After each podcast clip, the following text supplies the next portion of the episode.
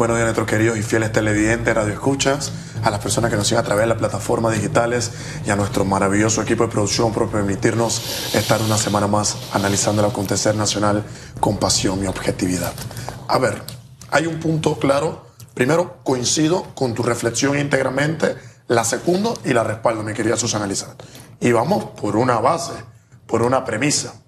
Cuando existe un Estado, y este Estado es de bienestar, entiéndase Panamá, un estado de bienestar que tiene que asegurarse de brindar de manera coherente, de manera uniforme y en la mejor medida de lo posible educación, salud, seguridad y justicia. Cuando usted inicia una campaña política aspirando a ser presidente de la República y usted solito toma un traje, un día va y se viste en su casa y toma un traje a su medida y lo titula La educación es la estrella y el norte de nuestro gobierno va a ser la educación. Y la educación efectivamente va a ser esa estrella que va a ser alumbrar el país, porque en la medida en la que nosotros capacitamos a las personas y en la que nosotros damos una educación con todos los elementos mínimos y suficientes y necesarios para que los jóvenes, para que los niños puedan ser el futuro del país y mantenerse a la vanguardia y responder a todas las premisas y objetivos que tiene el país, muy bonito el discurso. Me encanta, me fascina. Pero cuando usted tiene que efectivamente hacerle frente a las oportunidades, a los problemas y a las crisis que se le presentan, pues usted tiene que hacerlo con la frente en alto y no olvidar aquellas palabritas que usted tenía. Que esas palabras pues son muy bonitas para buscar un voto, pero para mantenerse en ese cargo uno tiene que tenerlo en concordancia. Sin duda alguna, qué, qué dolor tener noticias en todo el país de personas que han perdido sus puestos, han perdido sus cargos en medio de la pandemia, váyase a su casa. Eh, y, esto deja de manifiesto un punto que a mí me deja con, un agravio, mi querida Susana Elizabeth. La afectación que le estamos dando y el desinterés que está teniendo la educación hoy, no vamos a ver esta consecuencia de esta secuela mañana. Así es. No crean que esto es un daño inmediato. ¿eh? No, no, no, no, no. En 5, 10 o 15 años, cuando veamos a la generación hoy de niños y de jóvenes afectada donde, ¿qué nos está dando la razón de que esto vislumbra? Pues vamos a ver la prueba, interna la prueba internacional a la que pertenecemos. Y no solo eso, no está la gente que han despedido y todo lo demás, pero también está la falta de operatividad de una manera estratégica. Es correcto. Por ejemplo, Huelga en Gunayala. A mí me llegó este video porque murieron dos o tres docentes y no los han reemplazado. Entonces, están en huelga los pocos docentes que quedan en Gunayala. Así es. Entonces, ¿qué hacemos si tenemos esta pérdida, reemplazo esa posición. Ahí tengo un panameño que está trabajando, la plata se dinamiza. Pero, ¿qué ocurre? O sea, miren, yo quizás digo las cosas que a la gente le da rabia escuchar. pero al final, pero al final no es que tenga la verdad absoluta, pero son esas cosas que sí tenemos que escuchar y prestarle atención. Si este gobierno se ha vendido con el tema de que la educación es la estrella estas cosas no deben estar ocurriendo. Así de sencillo. Todo el, el engranaje gubernamental tiene que funcionar hacia eso. Entonces, ¿Cuándo realmente en Panamá le vamos a prestar atención al tema educativo? Sí, en definitiva, dos puntos. Primero, ya yo no me como ese cuento del gobierno de que la educación es la estrella. El gobierno con sus hechos me, han dejado de manifiesto de que la educación no es ninguna estrella y no es ninguna ningún altar y ninguna pilastra que pretenden perseguir. Porque de haber sido así, las decisiones que se hubiesen tomado tanto para los jóvenes como para todas las personas que forman parte del engranaje educativo desde el inicio de la pandemia hasta la fecha hubiesen sido distintas. Así que ese discursito que se tenían, pues yo creo que es hora de ir cambiándola. Y en segunda medida, mi querida Susana Elizabeth, ves que no hay concordancia.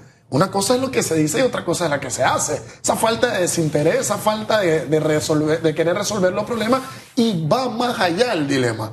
Cuando sientas a los altos dirigentes del gobierno, para ellos estos elementos y estas cosas no están pasando.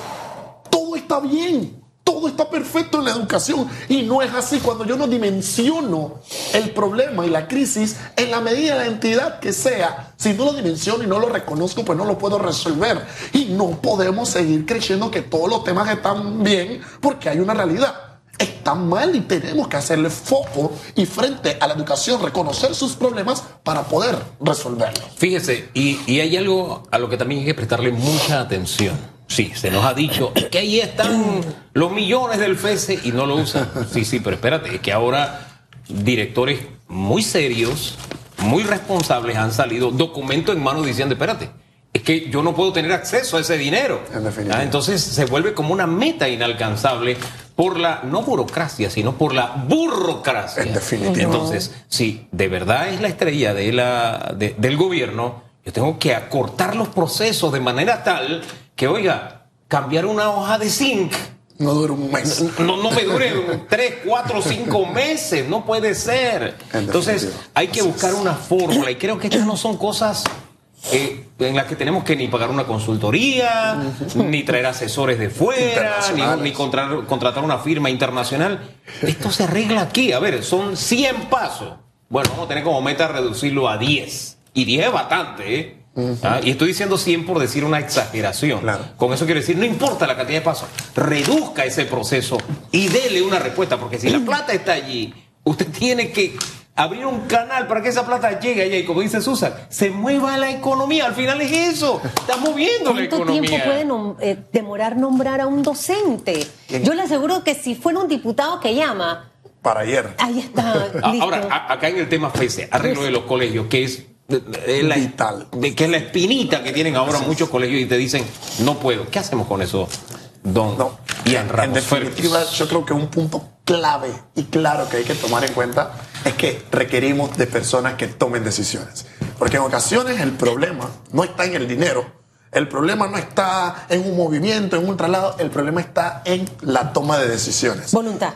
Eh, la voluntad. ¿Y qué ocurre? En ocasiones Nadie quiere tomar decisiones, se quiere pasar la pelota a todo mundo. No, yo no tengo que tomar la decisión, la tiene que tomar usted, usted, usted, usted, y damos una rueda. Y bueno, es que también en esa rueda de toma de decisiones, qué bonito es para aquellos, aquellas personas aberrantes, ¿no?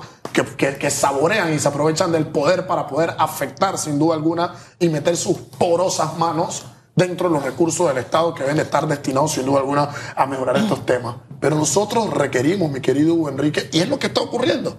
Es por eso la razón de huelga, es por eso la razón de protesta, es por eso la razón de pronunciamiento y presencia del pueblo que antes era, tenía menor dimensión y es que tenemos que estar presentes. Está bien, el estado de bienestar, el cual no cumple con las expectativas que debe efectivamente cumplir, debe darnos los elementos mínimos, pero nosotros debemos estar ahí al pendiente, exigir, reclamar, peticionar y día tras día luchar porque se cumplan los elementos mínimos suficientes y necesarios en la medida en la que nosotros sigamos desentendiendo la educación. No, ese huequito, no, no pasa nada. Ese techito, no pasa nada. Esa escuela, no pasa nada. Esa banca, no pasa nada. En la medida en la que nosotros sigamos teniendo esta afectación, créanme que vamos a seguir afectando el proceso educativo a mediano y largo plazo, la dignidad humana y todo el proceso educativo actual que incide en el trabajo del niño. Oye, es que Susan hablaba del artes y oficios y yo sentí dolor dolor, porque había áreas que más que un museo parecían una zona de guerra. Claro que sí.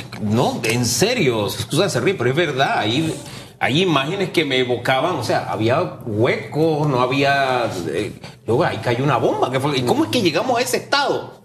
¿Cómo es que no hubo el mantenimiento preventivo para no llegar a ese estado? Porque una cosa es que hay una gotera y otra cosa es lo que vimos en ese reportaje de un colegio que es emblemático. Para el país. Hay gente que habla del tema del salario de los trabajadores de la construcción. Bien ganado su salario. Muy bien. Los que se ganan el dinero con el esfuerzo de sus manos en el día a día y el sudor de su frente y que se han preparado en carreras técnicas en el arte y oficios por décadas. Ahí salía un exalumno diciendo lo mal que se sentía, el dolor que sentía. Yo sin ser de ahí lo sentía. O sea, ¿cómo alguien puede ver que un plantel de esa con toda esa, toda esa historia salga en televisión y yo estaría al día siguiente ahí. Es que lo que hay que hacer por esta escuela. No es posible que se nos caiga a pedazos y sea un reportaje más. No puede ser. O sea, nosotros no podemos normalizar cosas como esas, don Allí está el punto clave y día con día creo que las palabras de Platón siguen tomando hoja cuando decía que el precio de desentenderse de la política es ser gobernados por los peores hombres. Entonces somos gobernados por los peores hombres que o no tienen voluntad o toman malas decisiones y ¿qué hacen? Afectan el avance del país y el futuro que nosotros merecemos y necesitamos. Que son las mismas personas que la noche te hablan de los miles de millones y del Panamá y el Panamá perfecto, pero no tienen la disposición y la voluntad de reparar y de corregir las afectaciones que tenemos hoy para pensar en un futuro claro y contundente para el día de mañana. Repite la frase, por favor. Para pensar en un futuro claro y contundente para el día de mañana. No, la anterior, la de Platón. El precio de desentenderse de la política es ser gobernados por los peores hombres. Entonces usted y yo escojamos a los mejores hombres y a las mejores mujeres para que no tengamos que repetir estas tristes historias. Así es. Tristes historias. Y no hay que pensar en el mañana, hay que pensar en hoy. El problema de hoy hay que solucionarlo hoy. Así es. Ojo con eso. Y en educación principalmente. El problema de hoy hay que solucionarlo hoy. Se puede si se le mete ganas. Va, nos vamos, ¿le parece? De pasiones vivimos los seres humanos, ¿eh? Tengan una linda semana.